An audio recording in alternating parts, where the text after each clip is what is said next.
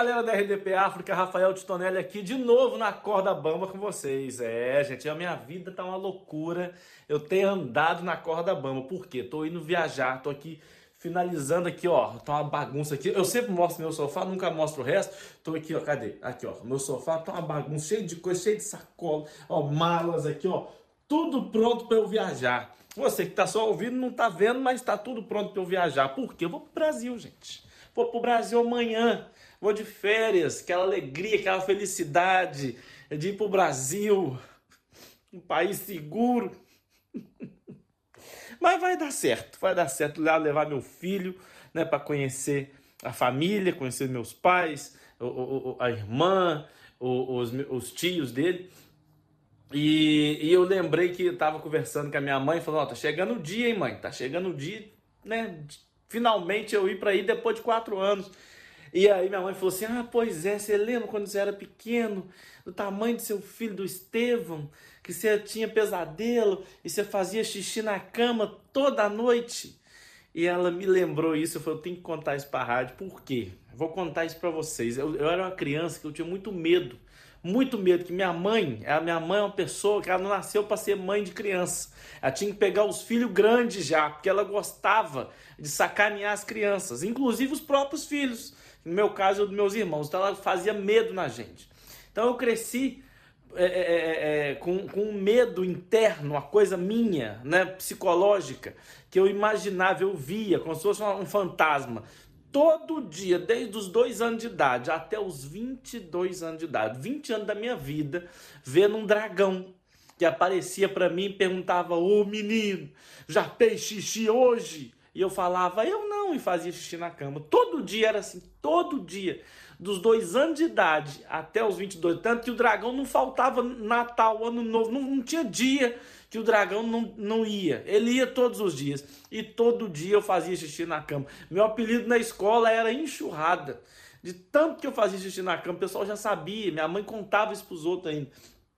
Aí eu lembro que uma vez eu já estava com 20 e poucos anos, 22 anos, foi quando eu descobri o segredo para curar o medo e, e matar o dragão da minha mente. Eu fui no psicólogo, falei com ele, doutor, faz 20 anos que um dragão aparece para mim e pergunta se eu já fiz xixi hoje. E hoje eu preciso resolver isso, porque quando ele pergunta, eu faço na cama. E hoje eu tenho um problema, porque eu comecei a namorar, vou viajar com a minha namorada, vai ser a nossa primeira noite juntos. E aí, como é que eu vou fazer? Eu vou fazer xixi na cama junto com ela? Aí ele falou assim: Mas dragão não existe, não. Dragão é coisa da sua cabeça. Eu falei, pois é, se fosse natural, eu não precisava vir no psicólogo, eu ia no, num caçador de dragão. Mas como eu sei que não existe, se tá na minha cabeça, quem que vai curar? Um psicólogo ou um psiquiatra, querido? Então, você, por favor, me ajuda. Ele falou assim: ah, mas isso é um medo que você tem, é fácil de resolver. Esse medo, você tem que enfrentar ele. Quando o dragão perguntar para você se você já fez xixi, você olha para ele e fala com ele: já fiz sim, por quê? E daí? Porque isso é tudo uma ilusão, é um sonho que está na sua cabeça. E aí ele vai ficar com medo e vai embora. É um, é você está enfrentando o seu medo. Eu falei, então tá combinado.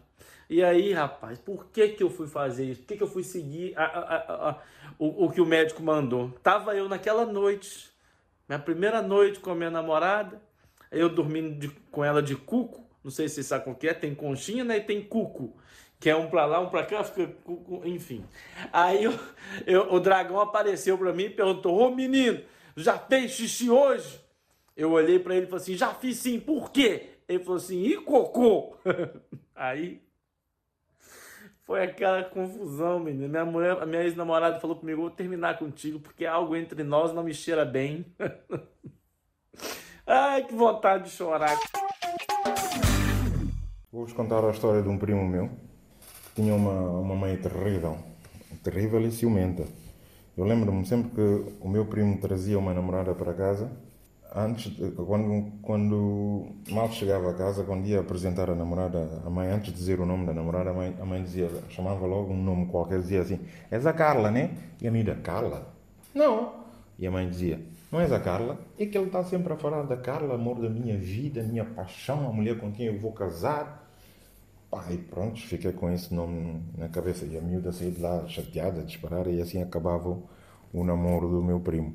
Então, nisso, o meu primo não, não perdeu muito tempo em, em namoros aqui em Bissau. Só quando fomos para Lisboa estudar, eh, durante a nossa formação, ele lá começou a namorar, conheceu uma, uma, uma, uma miúda de nome Kátia, com, tinha um caráter muito forte essa miúda. Passados alguns meses, casaram-se. Depois, meses depois, decidiram que, iam, vinham para Bissau, que é para a Kátia vir conhecer os sogros, né? Nisso eu fui lá ver a... Eu fui lá ver a Kátia, um dia antes de, da vinda deles para Bissau, eu fui, fui vê-los. A Kátia estava a arrumar a mala e eu disse assim, preparada para ir conhecer a, a sogra? E ela, prontíssima, prontíssima mesmo. Ah, eu disse, ah, cuidado, a tua sogra é terrível. E ela disse assim, mas eu ouvi também que a tua sogra também é terrível. Eu disse, não, a minha sogra, a minha sogra é um anjo. E ela, sorte a tua, a minha ainda está de vida. Eu disse, a Cátia é terrível. Depois eu virei-me assim, vi que estava dois frascos de, de perfume Chanel 5 no, em cima da mesa. Eu disse-lhe assim, uau, deves gostar muito desse perfume, hein? dois frascos. E ela, não, dois frascos. Não são para mim, são prenda para a minha sogra. Eu disse, ah, boa estratégia, vais tentar conquistar a mulher com dois frascos de perfume, bem caríssimos. E ela, não, não é bem isso. É que há dias ela estava a falar com o filho e eu ouvia a dizer que dava metade da vida dela para um Channel 5. Então decidi comprar dois frascos. Eu disse, Cátia, tu és mesmo terrível. Dois frascos que é para a vida da mulher acabar logo assim, num piscar de olhos. Eu disse, ah, pois. Está ali, tivemos a conversar, depois foram para. vieram para Bissau. Mal chegaram, a sogra chamou logo a Cátia de um lado e disse: Olha, esta casa funciona como um governo. Eu sou a vice-presidente, ao mesmo tempo sou o ministro do Comércio e sou o ministro do Negócios Estrangeiros. O meu marido é o presidente, é o ministro da Defesa. O teu marido, enquanto cá está, vai assumir a pasta das finanças e do abastecimento da casa. A tua cunhada, que é irmã do teu marido, ela é que é o ministro do desenvolvimento e eu ministro também do planeamento. Agora, eu não sei o que você vai escolher como, como um posto no nosso governo. E a Cátia vira-se assim para ela. Eu, eu vou ser o presidente da oposição. O presidente da oposição. A mulher ficou assim a olhar para a Cátia. Ela viu que tinha um adversário à altura. Até para a semana.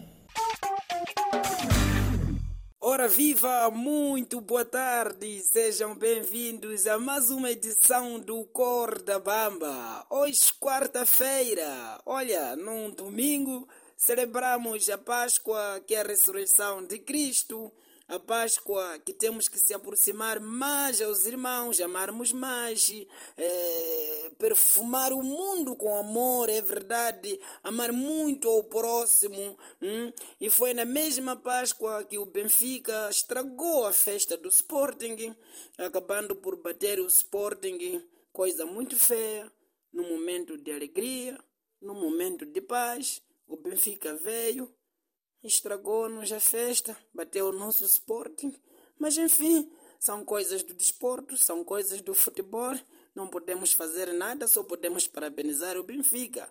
E olha, a partir de Moçambique vos fala Elder Melembe, e hoje não vim falar do desporto, hoje vim vos dar uma informação de utilidade pública, uma informação que você que não sabia, a partir de hoje você vai ficar a saber.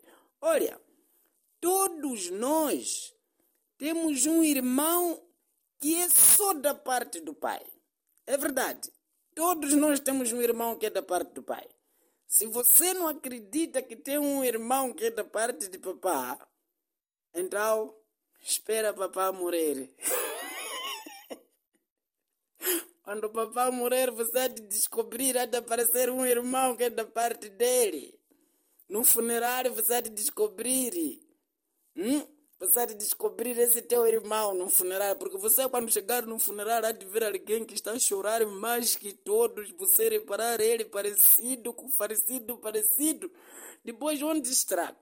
É que na mensagem fúnebre da família há de vir, ele deixa a viúva e quatro filhos. E você sabe, na verdade, que lá em casa só éramos quatro. Mas quem vai estragar é a mensagem fúnebre do serviço.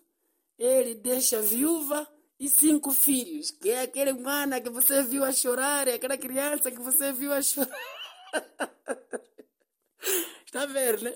Depois, quando voltarem para casa, as tias suas, irmãs do falecido, vão te chamar lá dentro, porque eles já vão estar sentados com aquela criança, aquele teu irmão. Como as tuas tias não gostavam de mamar, vão chamar você para te apresentar. Quando você entrar na sala, você reparar aquele teu irmão parecido com falecido, parecido mesmo. Mas a criança não tem culpa. Hum? A criança não tem culpa. Então, vocês têm que ficar atentos. Não pode pensar estão sozinhos nas vossas casas. Tem um irmão lá fora, tá bom? Fica atento, fica esperto, rapaz. Espero que tenha valido essa dica. Olá, daqui fala para vocês o próprio Muangolé, Wazemba. Quer dizer, quando digo o próprio Muangolé, Muangolé significa angolano, estás a ver? Porque nós angolanos somos muito ativos, não é? Somos energéticos. Aqui qualquer babulo nós conseguimos resistir. Quer dizer, babulo significa problema. Sim, porque há linguagens que vocês, quando vêm aqui em Angola, podem ter transtorno em perceber. Hoje, na verdade, vamos falar sobre homem de verdade, não é? Homem de verdade não é aquele quando a filha alheia quer o beijar, o cheiro que vem da boca é aquele. Não. Mil vezes sai cheiro do vinho ou de uma boa cerveja. Agora, um cheiro estranho parece uma composição química para formarem uma bomba para lançarem na Ucrânia. Não, tem que tratar da higiene bucal. Aqui em Angola, por exemplo, tem pessoas, tem povos que não gostam de tratar da higiene bucal. Você às vezes está ao lado dessa pessoa, é obrigado a tapar a respiração. Homem não pode ser assim, homem não, mulher não gosta de homens assim. Mulher gostam de homens limpos, higiênicos, estás a ver? Agora, Outro homem de verdade que toda mulher gosta é tipo segurança. Sim, segurança de um hotel.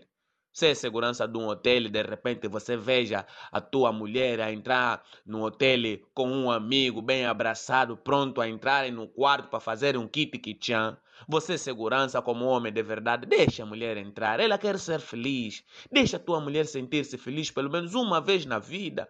Você não vai fazer escândalo ao ponto de perder o teu emprego e fazer violência com a sua mulher e depois ir para a cadeia. Então deixa ela entrar, deixa ela sentir-se feliz. Estás a perceber? Homem de verdade é assim. Por exemplo, um taxista. Imagina que você é um taxista. De repente a tua mulher entra com seu amigo, falando de amor, dando-se beijinhos, selinhos. De repente você olha no retrovisor, é ela. Você não pode parar o carro, ah, porque não tem que descer porque tens que fazer escândalo. Não. Prossiga o destino. Prossiga. Prossiga. Se é possível até, quando eles chegarem no destino, não imagina que no destino é num hotel. Se é possível até, abre a porta para eles. Nem cobra mais o dinheiro do táxi. Homem de verdade é assim. E quando ela perceber que é você, diga: amor, vá, não te sintas mal. É assim. Homem de verdade também é aquele que quando sabe tá fazer aquele amoroso com mulher, né? Aquele skit que né? Na cama. E de repente sente que a mulher não atingiu o ponto G. Homem de verdade é aquele que fala, amor, como não atingiste o ponto G, tens dois meses para dormir fora, vai onde você quiser. Homem de verdade é assim. Dê liberdade, então a mulher não atingiu o ponto G, ela tem que se sentir à vontade dois meses fora de casa.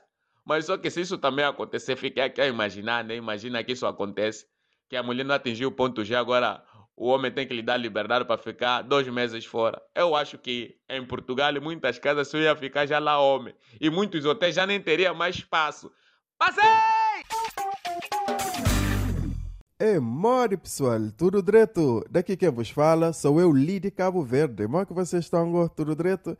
Pessoal, eu vi na notícia que dizia que muitas pessoas estão a se divorciar. Estamos a ter mais casos de divórcio do que do Covid. Isto é inaceitável. E eu, como já estou veterano nisso de casamento, venho aqui muito respeitosamente e eu vou aqui dar dicas, ou melhor, traduzir algumas ratoeiras da vida de casados que os mais desatentos costumam tropeçar beijo próprio. Olha, vamos começar aqui pelas mulheres. Mulher, se o teu marido diz que vai resolver tal coisa amanhã, ele vai fazer, mas não é hoje, é amanhã. E a mulher fica zangada se no dia seguinte o marido não fizer a tal coisa. Mas pronto, pessoal, eu percebo este mal-entendido é gramatical. Este amanhã que o marido diz não é um amanhã do dia seguinte, é o mesmo amanhã usado na frase a criança é o futuro da manhã. É tal amanhã, mas é um amanhã distante. Então, mulheres, não precisa estar a perguntar ao teu marido a mesma coisa toda semana. Então, é amanhã ou não é? Vais fazer quando? É. Não é preciso, tá bem? Agora, revertendo aqui, a mesma coisa para os homens. Nós, os homens, não percebemos bem as mulheres, porque a mulher nunca quer confusão. Ela quer é brincar, ou melhor, quer jogar. Agora, cabe ao marido perceber qual é o próximo jogo que se vai jogar. E jogar bem, claro. É muito simples. Imagina, estás no meio de uma discussão com a tua mulher e pensas que vais a ganhar e de repente ela diz: Olha, sabes que mais? Podes fazer como achares melhor. Os mais desatentos pensam que essa frase quer dizer: Olha, pronto, olha, pronto, já ganhaste, podes fazer como achares melhor.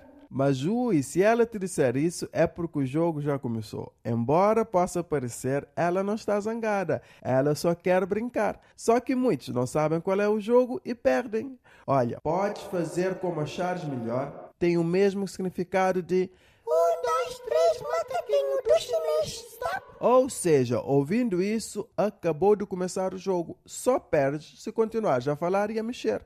Qualquer passo em falso, estás tramado. Estão a ver como é fácil? Outra situação que tem o mesmo significado é quando sais da casa de banho e ela está de cara feia, com o teu telemóvel na mão e diz: Quem é a Joyce? Oh rapaz, isso não significa que tens de explicar. É que começou o jogo. É a mesma coisa que. Um, dois, três, do chinês! Ou seja, fica quieto e, em caso de dúvida, fica parado até ela perguntar se estás vivo. Estão a ver como é fácil? Basta associar o jogo que ela quer jogar. Se estás, por exemplo, no jantar com a tua mulher e na hora da sobremesa ela olha para ti dentro dos olhos e diz: Apetece-me algo doce, mas não vou comer para manter a linha. Oh, meu amigo, depois do que ela disse, se esta mulher sair do restaurante sem comer esta sobremesa, ela fica de mau humor por 10 dias e tu é que tens que aturar isso. Então já sabes, começou o jogo. E esse é o jogo do agente secreto. Começou então a missão Top Danger. Tem nela uma enigma que precisas resolver. Tens de pôr em ação o teu senso agente secreto e pensar uma solução rápida. Eu peço a sobremesa com duas colheres e fico quieto e deixo ela comer tudo sozinha. E depois viras e dizes: My name is Loco. Louco por ti, amor. Bom pessoal, fiquem bem. Um abraço!